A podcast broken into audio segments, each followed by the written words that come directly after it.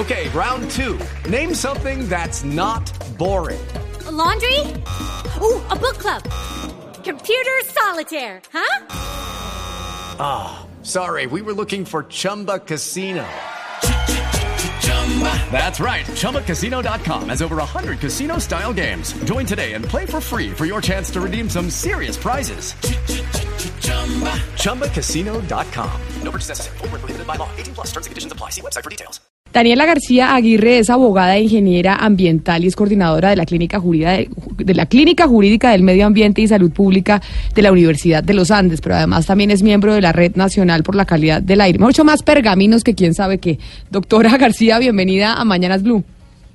Buenos días, Camila, muchas gracias. Oiga, ¿funciona o no funciona el día sin carro? ¿Nos sirve, nos sirve como pedagogía, nos sirve para el tema de la de descontaminar eh, la ciudad o no sirve para nada y deberíamos acabar con este tipo de iniciativas? Bueno, ahí la respuesta sería depende.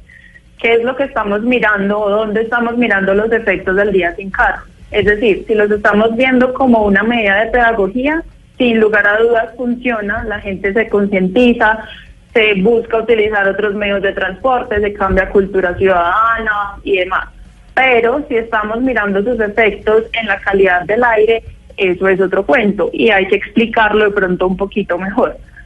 Hay seis contaminantes criterios, lo que se ha dicho hace mucho tiempo, lo que se ha investigado, los resultados que se han eh, evidenciado es que el material particulado es el de la mayor problemática para la salud eh, de los bogotanos.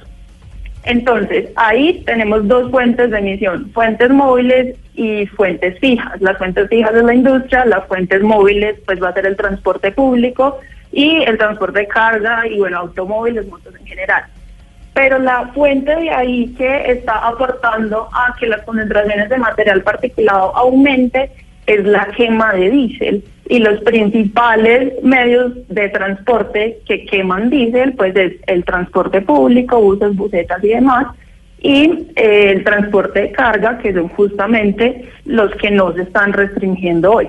Pero mire, Entonces, pues, pero mire, le pregunto una cosa, y es que nos envían un eh, dato preliminar de la alcaldía de Bogotá sobre el día sin carro, y nos dicen que según los datos preliminares de la jornada del día sin carro del 2019, se disminuyó en un 20% las emisiones de material particulado y en un 50% los niveles de ruido. Lo que quiere decir entonces que los carros particulares son los que son los encargados del 20% de las emisiones de material particulado. El resto, el 80% corresponde a la industria y además al transporte público y de carga. Pero hay que tener cuidado con los datos, Camila, y es porque toca preguntarse 20% de disminución con respecto a qué o con respecto a qué día. Porque pues con qué están comparando la disminución de hoy. Eh, si estadísticamente hemos visto que no existe una disminución significativa cuando se compara el día sin carro con un día promedio eh, en, en Bogotá, pues en horas pico, por ejemplo.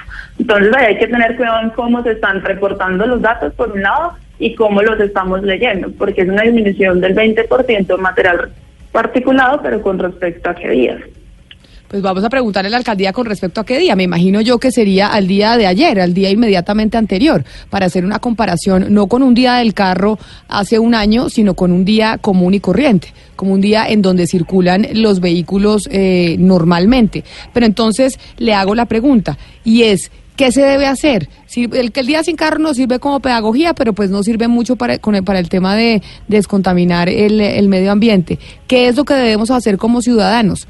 Que son que finalmente es lo que podemos decirle a la gente que nos está escuchando, porque en términos empresariales, en términos de política pública, ya saben que hay cosas que se tienen que realizar, pero el ciudadano de a pie, ¿qué puede hacer?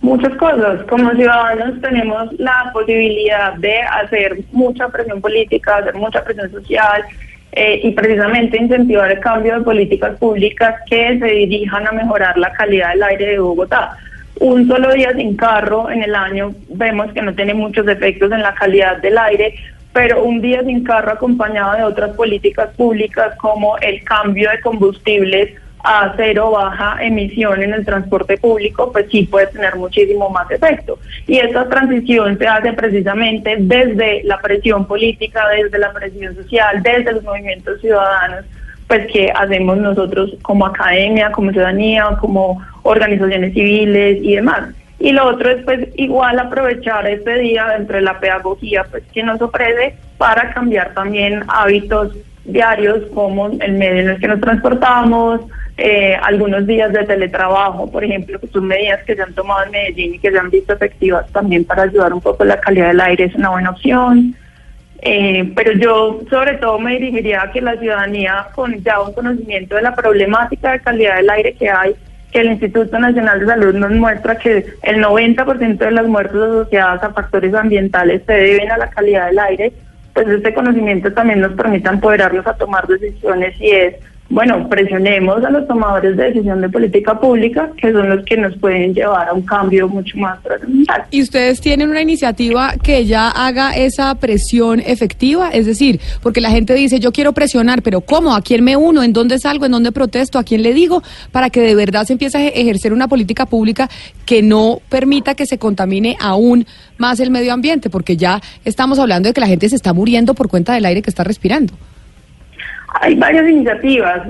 Desde la Clínica Jurídica de Medio Ambiente y Salud Pública conformamos el año pasado la Red Nacional por la Calidad del Aire y esta red lo que ha logrado es articular diferentes mesas por la calidad del aire en distintas ciudades del país. Entonces, personas que quieran apoyarnos, busquen en Facebook, está el grupo de la Red Nacional por la Calidad del Aire, tenemos también eh, grupos en otras redes en los cuales nos estamos movilizando constantemente, haciendo eventos, por ejemplo, desde este lunes al 13 de febrero estamos en diferentes actividades alrededor del país promoviendo no solamente pedagogía ambiental alrededor de la calidad del aire, sino también movilización ciudadana. Hoy tenemos una jornada que empezó desde las 8 de la mañana en la Plaza de Bolívar con diferentes puestas en, la plaza, evidenciando y haciendo pedagogía sobre la problemática. Y pues aprovecho y los invitamos también hoy a las 6 de la tarde tenemos un evento en el Estadio del Campín en el cual vamos a hablar con algunos expertos sobre calidad del aire, sobre la problemática que tenemos alrededor de la calidad del aire y algunas políticas, políticas públicas que se pueden tomar para mejorar la calidad del aire. De ahí vamos a salir en, en una rodada para pues terminar de concluir este día tan simbólico y tan importante para buscar mejorar la calidad del aire y para incentivar que los tomadores de decisiones se lancen a políticas públicas que efectivamente puedan mejorar esta, esta problemática. Es algo que nos interesa a todos, así que a ponernos la camiseta para exigir que las políticas públicas que se hagan desde el gobierno nacional tengan este foco de mejorar la calidad del aire. Es eh, Daniela García Aguirre, quien es abogada, ingeniera ambiental y coordinadora de la Clínica Jurídica de Medio Ambiente y Salud Pública de la Universidad de los Andes. Doña Daniela, muchas gracias por estar con nosotros. No, gracias a ustedes.